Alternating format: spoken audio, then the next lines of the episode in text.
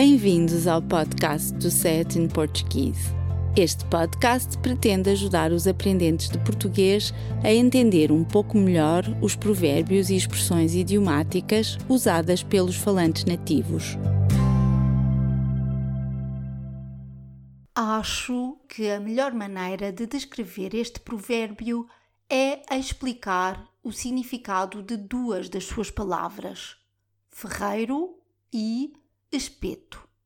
Comecemos por ferreiro, que descreve uma pessoa que produz instrumentos, ferramentas e outros artefactos de metal.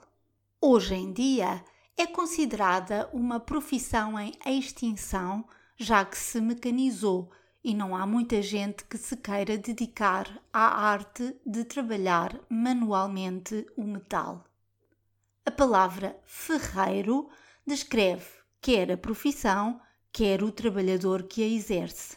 Quanto à palavra espeto, no episódio 37 demos um exemplo de uso da expressão ser um espeto, que é sinônima do idiomatismo descrito no episódio 35, ser um pau de virar tripas. Penso que nesses dois episódios ficou claro que um espeto é um instrumento de madeira fino e comprido com uma ponta aguçada. Os pequenos pauzinhos de madeira finos com uma ponta afiada usados para cozinhar as espetadas, ou melhor dizendo, para assar pequenos pedaços de carne ou marisco alternados com vegetais, também se chamam espetos. Podemos até dizer que o termo espetada deriva do instrumento usado na sua confecção há ainda mais um instrumento usado em culinária ao qual convencionamos chamar espeto.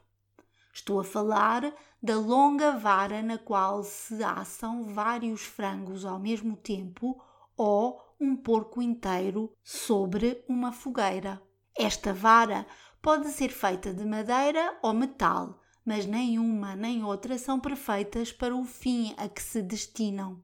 Um espeto de pau pode facilmente queimar-se e partir-se, enquanto que o espeto de metal aquece e impossibilita que se toque nele sem proteção. É este significado da palavra espeto que o provérbio em casa de ferreiro, espeto de pau, faz referência. Podemos colocar a questão: o que poderá levar um ferreiro, que no seu trabalho constrói certamente muitos espetos de ferro a usar um espeto de pau na sua própria casa. Sobretudo se acreditarmos que um espeto de ferro é consideravelmente melhor do que um feito de madeira. Será por saber melhor que ninguém que, quando aquecido, o ferro queima, impedindo ou dificultando o seu manuseamento direto? Será porque está tão ocupado a fazer espetos de ferro para os outros que não tem tempo de fazer um para seu uso pessoal?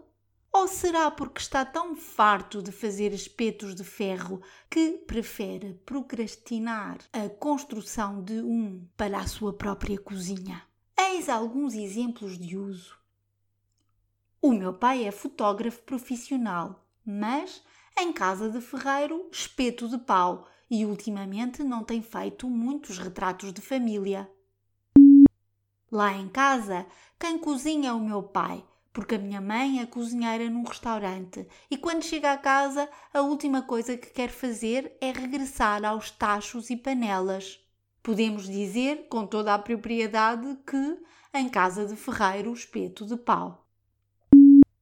Tal como diz o ditado, em casa de ferreiro espeto de pau. É frequente haver pessoas que conhecem muito mal as principais atrações turísticas das cidades onde residem. A grande maioria dos lisboetas, por exemplo, nunca visitou o Cristo Rei em Almada. Destes exemplos de uso, podemos concluir que o ditado popular em casa de ferreiro espeto de pau descreve uma pessoa com aptidões especiais ou com acesso fácil a determinadas coisas que, por inércia ou opção pessoal, não faz uso dessas habilidades ou facilidades. Vocabulário: em extinção, o mesmo que a desaparecer. Aguçada, o mesmo que afiada ou adelgaçada, para que seja mais fácil espetar em alguma coisa. Convencionamos, verbo convencionar, estabelecer por meio de acordo, acordar por hábito ou costume. Manuseamento, o mesmo que utilização.